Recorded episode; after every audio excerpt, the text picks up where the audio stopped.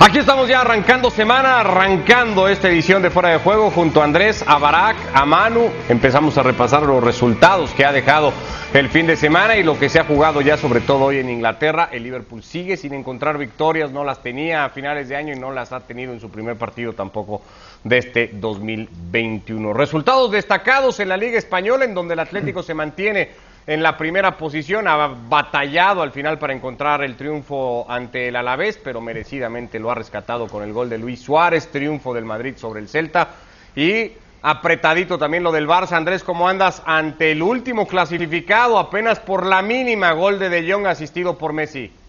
Sí, ¿qué tal? ¿Cómo le va? Un abrazo grande para todos. Eh, mucho para analizar en esta temporada donde el fútbol es más que nunca fecha a fecha, partido a partido. Estamos acostumbrados a que probablemente en la última década, eh, veníamos de temporadas donde el que se equivocaba quedaba fuera de la pelea. Y ahora es difícil encontrar aquel que acierte constantemente. Y en eso estamos, en ver quién acierta constantemente. Y eso nos deja mucho para analizar. El Barça ganó, se queda con los tres puntos, ha vuelto Kuman al 4-3-3 famoso, 1 a 0, ha dependido otra vez de Messi para meter una pelota ante, ante una defensa que con los 11 adentro del área o en la puerta del área trató de aguantar el partido. Y esa sensación que el Barcelona ante el último no puede terminar tranquilo un partido, que el escenario era para que descansara algunos jugadores, para que brillara, para que tuviera un día tranquilo. Y si bien gana y suma a 3 y eso no es poco en Barcelona, y es 1 a 0. Y sabemos que cuando estás 1 a 0 accidentes pasan. Por suerte para el Barça no le pasó y ganó, pero no ha ganado mucho más que eso. Accidente también hubiera sido, Barak, ¿cómo andas para el Atlético por cómo se dio el partido y el trámite que tuvo? Haber perdido dos puntos que estuvo a, a un par de minutos literalmente de perder si no es por el gol de Suárez. Así fue. ¿Qué tal? Saludos Ricardo, Manu y Andrés. Un partido en el que en el primer tiempo pasa muy poco. El, a la vez también es un gran rival, hay que decirlo, pero, pero al Atlético de Madrid no se le caían las ideas. Pero eh, sin tener que generar una jugada, aparece un regalo por parte del equipo de Machín y muy bien ejecutada, sobre todo por Llorente, porque en ese contragolpe Suárez no es tan efectivo en el pase, pero Llorente lo rescata y otra vez, por enésima vez, nos demuestra lo completo que es y lo letal que puede ser de cara a la portería rival. Ahí conduce un partido que se le viene cuesta abajo con la expulsión del Alavés, juega con un hombre más, tiene controlado el segundo tiempo, es agresivo en el segundo tiempo, también dominando con, con esa superioridad numérica pero se le viene todo abajo, ¿no? Primero un remate de cabeza que no había tirado a la vez en ningún momento a la portería de Oblak, Oblak como siempre reaccionando de manera oportuna y luego el uno a uno que condicionó durante dos minutos esos tres puntos que parecía tenía el Atlético de Madrid en la bolsa y que finalmente, como dices, con ese gol de Suárez, con un Joao Félix recién ingresado en la asistencia, aparece el uruguayo, que no tuvo un buen partido, pero de todas formas, imagínate, no tuvo un buen partido y tiene asistencia y gol, eh, me parece que, que no se puede pedir más en la vida, ¿no? Eh, yo sé, Manu, que eres de los menos convencidos eh, de esta racha que finalmente presume eh, el equipo de Sidán, pero viendo al Barça y viendo al Atlético y, viendo el segundo tiempo que termina teniendo ante un rival más completo, creo, que los otros dos en el Di Stéfano, el equipo merengue, digamos que de los tres es el que más convincentemente ganó sus tres puntos este fin de semana. ¿Qué tal? ¿Cómo estáis? Feliz año. Más de lo mismo, Ricardo, más de lo mismo. Si Iago Aspas en ese control de pelota acaba marcando, no se arma la contra, donde el, centro de, mm, de, Asensio lo acaba rematando Lucas Vázquez. Así empezó el partido, pero es que luego el partido tuvo esas fases a las que nos acostumbra Zidane de letanía por parte del Real Madrid, de poca brillantez ante un equipo que si hubiera tenido un poquito más de pegada le podría haber hecho daño. Eh, aquí es donde se ganan las ligas y yo lo reconozco, los tres equipos han conseguido victorias importantes y nadie se va a acordar si jugaron bien, mal o regular, pero lo que no podemos, y estoy muy de acuerdo con Andrés y lo venimos diciendo durante mucho tiempo, lo que no podemos decir es que por un partido ya se han acabado las crisis, por una victoria este equipo ya es favorito a todo, sino que vamos a ir paso a paso. Si analizamos el partido en sí, no podemos decir que por dos goles el Real Madrid dominó absolutamente todo el partido. Tuvo muchos, muchas lagunas, tuvo muy poquita brillantez, pero chico, ganó y hay que felicitar al, equipo de Zinedine Zidane porque sigue ahí en la pelea frente al Atlético de Madrid, pero que no me digan que es un juego sólido y brillante cuando yo no lo veo por ningún lado. No, pero Manu sí va encontrando algunas certezas, me parece, el Madrid. Creo que, que Zidane en esto de ir buscando y de ir probando y dándole minutos a uno y otro y necesitando minutos de uno y otro, ha encontrado algunas certezas. A ver, el momento de Modric, no de este fin de semana, del último mes y medio, ha sido una de las claves. La aparición de Lucas Vázquez, que nadie se imaginaba, y en esto de ir probando, machacando y tratando de ver quién le resultaba, Lucas Vázquez lo puso un día, le, respondió bien, dos, tres, cuatro, cinco partidos, y Lucas Vázquez crece cada día más, y Lucas Vázquez crece y hace crecer a Modric, porque hace ese recorrido defensivo de ida y vuelta, de, desgaste físico, de generosidad, que significa que Modric a sus 35 tenga que correr menos para atrás y pueda estar más fresco para correr hacia adelante, que, que lo hace bien. Creo que Asensio se va del partido habiendo jugado sus mejores minutos, sin ser todavía el Asensio que esperamos, pero sus mejores minutos desde que volvió. Benzema siempre cumple, Kroos y Casemiro siempre cumplen. No estuvo Sergio Ramos, Nacho jugó un buen partido. Entonces, en esto de ir fin de semana fin de semana, creo que Zidane va encontrando ciertas certezas. Que nada es perdurable, eh, va a perdurar para toda la temporada, es real. Pero en este momento ha encontrado varias respuestas positivas que le permiten resolver este tipo de partidos. a ver, con dos de los nombres Dale, Manu, perdón. No, no, iba a decir que estoy muy de acuerdo. Eh, va encontrando certezas o le han hecho ver las certezas. Hubo una reunión en el vestuario sin Zidane hace un mes y medio después de la derrota frente al Shakhtar, creo que ya le hemos contado, donde los jugadores eh, de lo que se quejaban, solo los jugadores, era que no podía cambiar cinco jugadores el técnico porque le daba la gana en cada partido con la excusa de las rotaciones. Los capitanes se fueron a hablar con Zidane y le dijeron, Mister, este es el equipo, y si hay que hacer cambios porque hay que dar descansos, porque es una temporada típica, hagámoslo de uno en uno. Y en eso estoy de acuerdo. El equipo es el mismo. Ha encontrado a Asensio y ha encontrado a Lucas Vázquez. Nacho siempre responde. Es el típico jugador que nunca falla y que siempre es el que responde. No está para ser titular, pero cuando tiene que serlo, lo es. En eso estamos de acuerdo, pero ¿con qué equipo? Con este. Un equipo que al final, por fin, ha encontrado algo más o menos estable que le está dando la victoria. Totalmente de Pero lo había encontrado con Rodrigo también, Manu, ¿eh? No, no, no, no. Bueno, sí, y, por eso ahora juega Lucas Vázquez. Porque, claro, eh, si por recuerdas, Lucas Vázquez empezó jugando porque no estaba Carvajal. Se lesiona Rodrigo, entra Carvajal y Lucas Vázquez se mantiene, pero por delante de él. Lo que quiero decir, lo que quiero decir es que está muy bien que el Real Madrid vaya ganando, pero que no se venda que este es un gran equipo que hace un gran fútbol y brillante en estos momentos. Pero eso, yo creo que eso no se ha vendido nunca, Manu. Pero no, ah, no da, no, aquí, aquí en España no ni te cuento cada victoria del Real Madrid lo que se vende. No sé, aquí lo que, eh, lo que yo quiero decir es que no hay brillantez ni en el Madrid ni en el Barcelona. En el Atlético de Madrid la brillantez es la habitual, con un poquito más de Luis Suárez esta temporada, pero poco más. Es decir, hay tal carencia de, emoción y de, y de buen fútbol y de buen estilo y de buen juego en la Liga Española con los dos grandes en estos momentos que ver sus partidos, más allá del resultado, al que le gusta el buen fútbol decepciona. Y eso es lo que quería decir del Real Madrid. Eh, yo dos cositas de, los... Perdón, es una constante en todo el mundo, ¿eh? eh en Europa no hay hoy super equipos, ni en la Premier League, ni en. Ni en Hombre, el Bayern pierde y remonta y acaba goleando. bueno, pero el Bayern tiene una diferencia muy grande con el resto de sus planteles y lleva seis o siete partidos que, que los tiene que dar vuelta, donde decimos que el Bayern es el mejor plantel, el super equipo, no sé qué, y lleva siete partidos que los arranca perdiendo y que los tiene que trabajar para darlo vuelta. Mira cómo le da vuelta. El Sí, bueno, ahora metió cinco, pero la semana pasada metió dos y terminó 2 a 1. Es decir, tampoco es que está tan sobrado en una liga que normalmente está sobrado. Digo que esto es de, semana a semana en todos lados. Dos conceptos que había utilizado Mano al principio. Decía Barak, el Madrid no es brillante ni tampoco presume gran solidez. Creo que lo primero vamos a estar todos de acuerdo porque lo hemos dicho y un montón de veces. Pero en cuanto a la solidez, ahí sí se podría abrir un debate porque yo creo que este equipo ha venido con la acumulación de resultados afianzando eso, una solidez en, el, en la idea de juego y en el proyecto que dirige hoy como sea Zidane.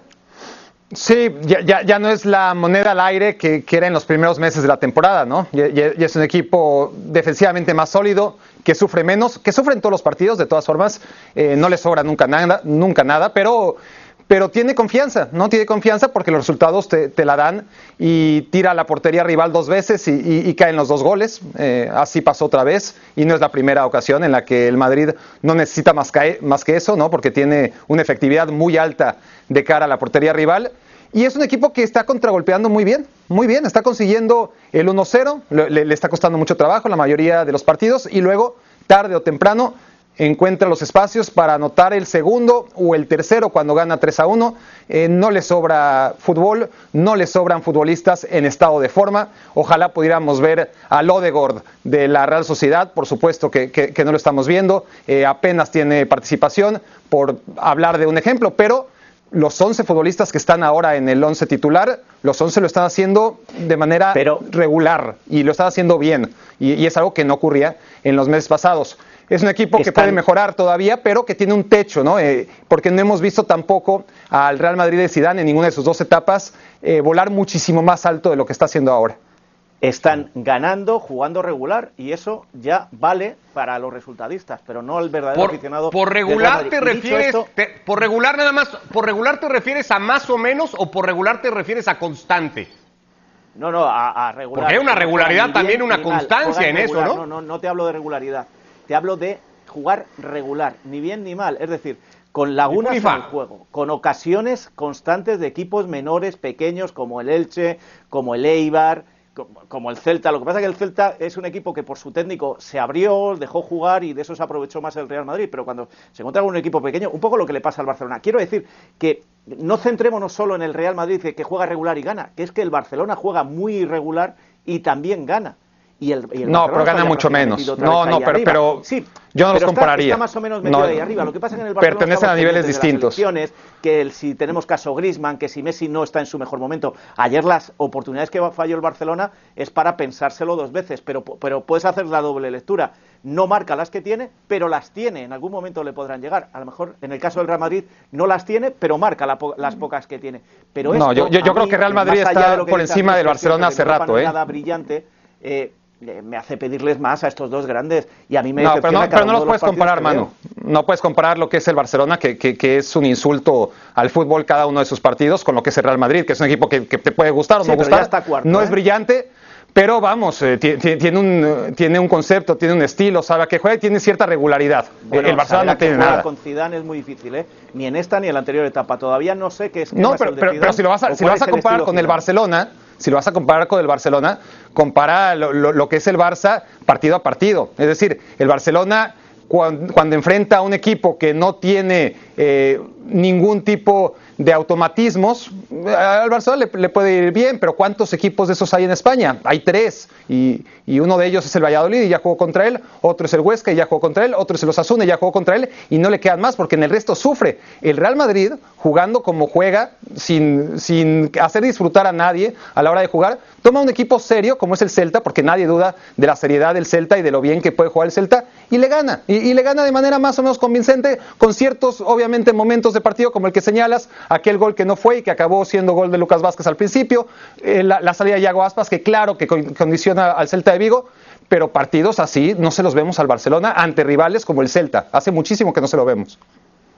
Bueno, eso en cuanto a la Liga Española. ¿Habrá tiempo, por cierto, de hablar para o de hablar de Hazard con estos dos nombres que ya ponían eh, todos, ¿no? El de Asensio y el de Lucas Vázquez. Si se mantienen ahí, ¿Qué va a pasar con el futbolista belga que de a poco va teniendo minutos y que poco pasó con él en los 15 que le dio Zidane el fin de semana? Acompáñenos el Zamora frente al Villarreal, Copa del Rey, a través de ESPN Plus. Los esperamos mañana. 12.55 tiempo del este para que estén con nosotros en la transmisión de ese partido. Vamos a Italia, Andrés, porque Cristiano Ronaldo ha guiado a la Juve a una victoria importante, convincente, creería, eh, ante el Udinese, cuatro goles a uno. Cristiano ha hecho un par de goles que le han valido para superar uno de los récords de Pelé, el de más goles en partidos oficiales, y se pone a uno. además, se asegura, básicamente, eso ya lo sabíamos desde antes, no por los del fin de semana, Cristiano va a terminar como el máximo anotador en la historia del fútbol de partidos oficiales. Sí, no jugó Morata ni Cuadrado en la Juventus, Udinese es un rival muy a medida para esto y la Juve tiene las mismas características que le venimos conociendo. Cuando el partido está 0 a 0 y tiene que asumir el protagonismo para ir y para buscarlo y para ganarlo, le cuesta generar situaciones de gol. En el ataque posicional a la Juve le cuesta generar situaciones de gol. Ahora, cuando roba la pelota en campo rival, como fue el primer gol, encuentra espacios y, encuentra el equipo rival mal parado y Cristiano con su calidad pone el partido 1 a 0. Y a partir de ahí, cuando el equipo rival se ve obligado a ir a buscar el partido, es un gran contragolpeador porque tiene en Chiesa, en Cristiano Ronaldo, cuando está Morata, ahora lo tuvo a Dybala, jugadores rápidos, veloces, buenos lanzadores para contragolpear y termina resolviendo un partido de esa manera, atacando de contragolpe y al espacio y eso lo hace muy bien todavía tiene mucho, pero mucho margen para mejora este proceso de la Juve, pero obviamente arrancar el año metiendo cuatro goles con tu máxima estrella metiendo dos y ganando confianza, con Dybala que venía tan mal jugando un partido medianamente bueno, creo que son buenas señales para una Juve que las necesita porque va perdiendo en Italia margen de error. Cristiano, que, parece... Eh, porque en su momento habíamos dicho mucho, Barak, esto, ¿no? Que ya también platicamos antes. Eh, el asunto de cuánto Cristiano pudo lucir en el esquema de Sarri y cuánto realmente se puede sentir más cómodo ahora con Pirlo y la idea. Sí, porque eh, lo, de Sarri fue un cortocircuito evidente y, predecible. ¿no? No, no, no hacía sentido apostar el año previo todas las canicas a un tipo como Cristiano Ronaldo y al segundo año por un entrenador que necesita otro tipo de jugador, que nunca había tenido un futbolista que necesitara tanto a su alrededor eh, como Cristiano Ronaldo y, la cosa no funcionó. Y ahora, en parte porque Pirlo tiene otra idea, claro, y en parte también porque la Juventus tiene otro perfil de futbolistas mucho más dinámicos. Cristiano se ve mejor, porque Cristiano es el mismo, es decir, no puedes hablar de, un declive claro en, en las virtudes y atributos de Cristiano Ronaldo. A la larga sí, si comparas al Cristiano Ronaldo de hace 10 años con este, pues por supuesto que sí. Pero si hablas del año al año, son casi imperceptibles, ¿no? Estas naturales disminuciones en el juego del portugués. Y me parece que está muy bien acompañado. Eh, cuando Morata, pues por supuesto que hacen buena eh, dupla. Chiesa ni hablar, me parece el complemento perfecto de Cristiano. Dybala, dentro de sus inconsistencias, bueno, cuando anda bien, ¿quién no se va a complementar bien con el argentino? Así que es un equipo que además trajo a McKennie atrás, que, juega con esa línea de cinco, con, las bandas abiertas, que, que, a la hora de defenderse también sabe que Cristiano eh, no cuentan con él y, de todas formas entre todos se multiplican para, para tratar de solventar al rival y, ahí está el debe todavía del equipo de Pirlo, porque eh, se pueden decir muchas cosas y me parecen más buenas que malas de la Juventus, pero no defiende bien, ni siquiera ante equipos limitados. Eh, difícil encontrar un peor equipo en la Serie A que el Udinese y aún así el Udinese le genera ocasiones y el gol de De Paul que no, que no sube al marcador, que, volvió a exhibir momentos de fragilidad en la defensa, los dos travesaños en el segundo tiempo, en fin, eh, la Juventus tiene problemas, eso está claro, pero tiene un Cristiano Ronaldo en un estado de forma en el que te mete gol todos los partidos y así las cosas son mucho más fáciles. Eh, eh, ¿Es el portugués lo más destacado de, esta Juventus entre la idea, eh, las individualidades, el sistema de Pirlo? ¿Lo que destaca primero y por encima de todo, Manu, sigue siendo Cristiano Ronaldo? Para eso llegó. Para eso llegó, para eso se le fichó y, no hay nada que recriminarle. Está cumpliendo y con creces. Cuando muchos aventuraban su declive, cuando decían que ya no era el mismo, que iba a ir cayendo. Lleva razón Barak, todos vamos cayendo, ¿eh? todos vamos cumpliendo años y vamos perdiendo. Pero él sigue marcando sus 40 golitos por temporada, supera supera a Pelé y da la sensación muchas veces de que, de que no ha hecho nada, de que, de que, bueno, pues que es un jugador que pasaba por allí, no, ni mucho menos. Eh, estamos en... Eh, yo no estoy muy de acuerdo en esto de em, elegir al mejor del mundo por números, por estadísticas. Yo creo que cada uno tiene el mejor del mundo por lo que le ha gustado ver. O sea, no estoy de acuerdo en que eh, eh, en que un tenista como Nadal pueda ser mejor que Federer porque gane más Grand Slam, será porque te emociona más, o que Hamilton sea mejor que Schumacher porque gana más grandes premios de Fórmula 1. Y en el caso Messi y Cristiano, cada uno tenemos nuestro favorito, pero sí es cierto que en un mundo donde muchos miran el número, me parece que se ha destacado muy poco que ahora mismo un tipo que se llama Cristiano Ronaldo haya superado a Pelé y siempre se le esté comparando más con Messi que con Pelé. Pues ahí están los números. Cristiano Ronaldo ahora mismo, si a esos que les encantan tanto las estadísticas y los números, tendrían que decir que Cristiano es el mejor de la historia.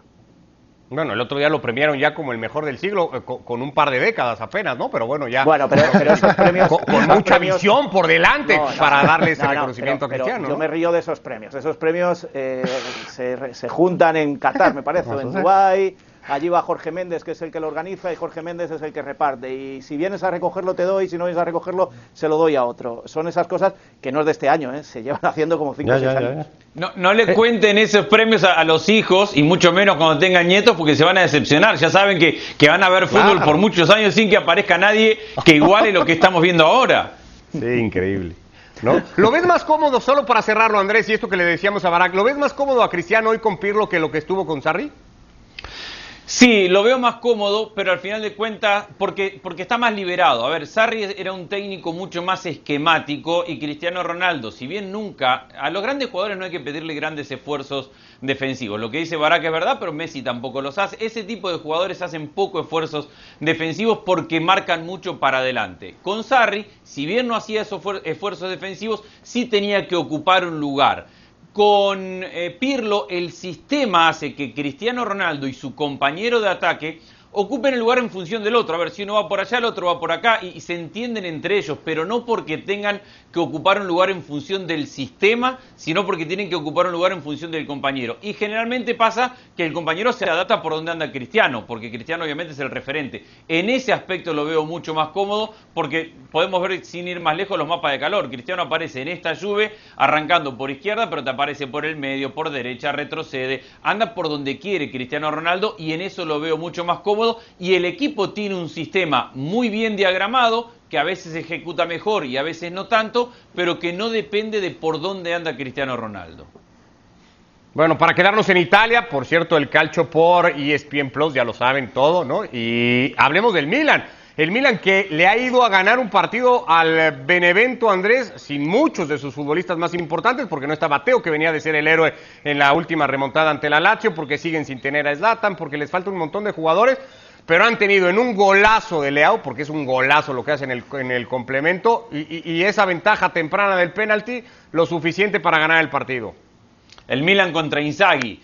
Eh, arranca el Milan ganando con ese penal, el partido 1 a 0 al minuto un penal tontísimo, por cierto. Un penal tontísimo, claramente. pero penal, ¿no? Porque se revisa en bar y todo, pero creo que penal, ¿no? No, no, irrevisable, vamos. ¿no? Eh, penal y tontísimo y estamos todos de acuerdo. Eh, después lo expulsan a Tonali y cuando arranca el segundo tiempo quedaba la sensación que el partido se le podía complicar al Milan, porque ojo que este Benevento, así como es un recién ascendido, le empató a la Juventus, le empató a la Lazio, venía de ganar dos partidos, no es un mal equipo este Benevento. Expulsado Tonali, parecía que se le podía venir la noche y el hecho de que en el arranque del segundo tiempo Leao meta el golazo que mete, creo que sentencia el partido, porque no le da tiempo a Benevento de meterse en ese segundo tiempo a jugar, encuentra dos goles de diferencia el Milan y ahí ya crece en convicción el equipo de Pioli y si bien no es un mal equipo el de Benevento, pero se ve muy abajo como para remontarle dos goles. Lo intenta, pero a todo esto recupera el Milan a Jair, defensa central, Donnarumma está en un nivel altísimo, eh, falla un penal el Benevento de forma increíble. Caprari, que yo creo que está condicionado porque Donnarumma es un gran atajador de penales. O sea, al Milan le sale todo bien porque pegan los momentos justos del partido y no le permitió al Benevento meterse en esa pelea mantiene el invicto de la temporada y si lo mantiene el equipo de Pioli, lo que mantiene el de Conte es la racha, ya son ocho, mano, victorias consecutivas las que registra el Inter de Milán, le ha pasado por encima el Crotone, ha sacado la locomotora, ha remontado un partido que empezó perdiéndolo, pero después ha aparecido Lukaku, han aparecido los goles de Lautaro y en general un equipo que, que parece muy enchufado en el campeonato italiano. Y, más enchufado que va a estar eh, al no estar en competición europea. Por lo tanto, hay que confiar en los dos equipos. Hablando de lo que decía Andrés, y ahora te hablo del Inter, yo creo que hay que destacar una cosa del partido de, este fin de ayer, del, del, Milan. Ahí es donde se ganan las ligas. Suena atópico, pero ahí es donde se ganan. Cuando tienes bajas, cuando tienes problemas, cuando empieza el partido y te expulsan a uno, cuando tienes que luchar contra viento y marea contra un equipo pequeño que se te cierra atrás, si consigues ahí la victoria, al final esos son los tres puntos que te vas a acordar la temporada. Si los pierdes, son los que más vas a recordar si pierdes la liga. Y en el caso del Inter una cosa parecida. Yo creo que es un equipo que pasada esa crisis que le ha costado la eliminación europea, se va centrando poco a poco y la prueba es la goleada de, ayer. Yo creo que es un equipo con el que hay que contar y ojo, no, para mí el favorito ahora mismo es el Milan, ¿eh? por encima del Inter, pero ojo no le meta todavía más presión arriba y veamos una lucha de las de los años 80 cuando nos divertíamos mucho con estos dos equipos y desgraciadamente dejamos de ver. Vidal con un penalti provocaba el empate, pero ya en el segundo tiempo sí hay una clara eh, superioridad reflejada en goles, que luego siempre es lo más importante, Barak, del equipo de Conte. Sí, porque si el primer tiempo acabó 2-2, no fue circunstancial, no fue algo que podrías decir el Inter fue mejor, pero, pero empató en el primer tiempo y en el segundo tiempo todo cayó por su propio peso. El primer tiempo fue bastante parejo, eh, el Inter tenía muchas dudas y en el segundo tiempo sí que la inspiración de Lukaku y la puntería de Lautaro le permiten acabar con una goleada de escándalo. Pero yo todavía, a pesar de, las victorias consecutivas que, ha ido hilvanando, no me lo acabo de creer. Es decir, es un equipo que va a contender por el Scudetto seguro hasta la última jornada, igual que el Milan. Me, parece que los dos eh, van a, a estar ahí peleando pero se van a caer, eso, está claro, en, algún momento esta racha positiva, porque, porque son rachas, sobre todo la del Milan, ¿no? que, que, depende de muchos factores. Eh, eh, cada partido lo puedes analizar eh, por separado, todos tienen el denominador de que acaba ganando y, y, acaba el Milan superando las circunstancias, pero siempre sobrándole muy poquito. Y el Inter, el Inter puede golear pero el Inter siempre deja esas facetas en su juego que, dejan muchas dudas. Es decir, no le veo un partido completo al Inter, entendiendo la dinámica en la que se encuentra el fútbol en general y de la que hemos hablado y seguiremos hablando durante mucho tiempo. Es muy difícil mantener la regularidad. Y mira, eh, para dos equipos que están siendo regulares, porque ganan siempre, tienen muchos peros, tanto Milan como Inter. Yo este, sigo pensando que a la larga, y bueno, e, esa larga cada vez es menos larga porque estamos entrando a la mitad del torneo, yo sí creo que a la larga la Juventus es el equipo más sólido. Ahora, Barak, llevamos esperando que se caiga el Milan desde la parte final del año pasado y, perdió un solo partido contra el Lille en Europa League y ya no tiene a Ibra, va a perder, ha ganado sin Ibra. Se volvió a lesionar Ibra, va a perder, sigue ganando. No lo tuvo a Revich, sigue ganando. No lo tuvo a Benacer, sigue ganando. Le faltó que sigue. Algunos partidos sigue ganando. Falta Jair, no tiene otro central, sigue ganando. Al final de Le cuentas, expulsan un jugador en la primera parte, sigue ganando. No, va perdiendo, va perdiendo 2 a 0. Va perdiendo 2 a 0, remonta. Claro, yo, yo coincido en una parte que, que desde, la, desde la lógica cuesta sustentar que el Milan sea el gran candidato. Pero hay una cuestión que tiene que ver con los momentos anímicos, futbolísticos, de confianza, y el Milan lo ha construido y ahora va a recuperar a Ibra dentro de una semana o dos, va a recuperar a varios jugadores. Para mí, no nos olvidemos que esta semana, el miércoles, juegan Milan-Juventus, y ese es un partido que no va a marcar toda la temporada, pero sí que va a marcar mucho de lo que se nos viene, porque si lo gana el, el Milan, la diferencia con la Juve será muy grande, y si lo gana la Juve es despertar un animal. la, Juve tiene dos, match points, ese y el, y el del Napoli, que finalmente se va a tener que jugar. Donde la Juve gane esos dos partidos, olvídate. Pelea, pelea los dos. complicado que alguien le pueda quitar el escudeto en caso de sacar esos dos resultados. Ya que hablabas, Andrés, de los partidos del miércoles, bueno, lo invitamos para que eh, estén también pendientes de esas semifinales del miércoles, porque se juegan las de la Carabao Cup, particularmente el miércoles, el Manchester United, Manchester City. Antes estará jugando el equipo de Mourinho, el Tottenham, frente al Brentford, en un partido que no le debería de representar mayor cosa a Mou para instalarse en la final cómodamente y esperar o por Solskjaer o por Guardiola pero de momento eh, eh, así las cosas. Así es, eh, el panorama es ese. Mourinho esperando el miércoles tranquilamente en el sillón de su casa contra quién tiene que jugar la final. A ver, lo va a tener que jugar al partido y, yo vi el partido del Brentford de la, de la, instancia pasada y tiene una idea el Brentford bastante clara y está en un momento del Championship bendecido, entonces le va a competir. Pero el Tottenham está muy seguro de lo que hace y yo creo que el City está por encima del Manchester United hoy. Pero habrá que ver qué decisión y qué determinación toma cada técnico acerca de qué jugadores van a utilizar. Deberían poner un equipo muy competitivo ambos. Es que ese, es el detalle, perdón Ricardo, ese es el detalle que, normalmente cuando llegas a estas alturas y lo mejor que le puede pasar, contrario a lo que podría decir la lógica, es que te encuentres con un equipo que está peleando el ascenso, ¿no? Cuando enfrentas a un equipo de segunda y está peleando el ascenso, se supone que es de lo mejor de segunda, pero a la vez tiene que priorizar. Y en este caso el Brentford, lo normal, porque es lo que hemos visto año con año, es que saque una mayoría de suplentes porque si una liga está cotizada, es que así no, sé si estás de acuerdo, no, está bien que no estés de acuerdo. Y yo estoy haciendo mi comentario basado en lo que hemos visto históricamente en la FA Cup. Aquel equipo que llega alto, pero que está luchando por el ascenso, prioriza el Championship sobre la FA Cup. Estoy totalmente de acuerdo en la FA Cup. Porque cuando se juegan las semifinales? Allá por el mes de marzo, ¿verdad? Eh, abril.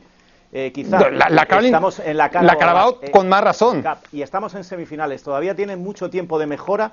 Y si juega con los titulares y da la campanada, que yo creo que es muy difícil frente a este equipo actual de Mourinho, si diera la campanada sería histórico para ese equipo estar jugando la final. Por lo tanto, yo creo que eh, será el equipo que salga con todos los titulares y veremos a ver qué es lo que hace el Tottenham. Y de acuerdo con Andrés, yo creo que por muy arriba que estén ahora los de Solskjaer, creo que los de Guardiola son favoritos en esa otra semifinal. Para mí hay un tema y es, para sumar, ¿a quién le importa más?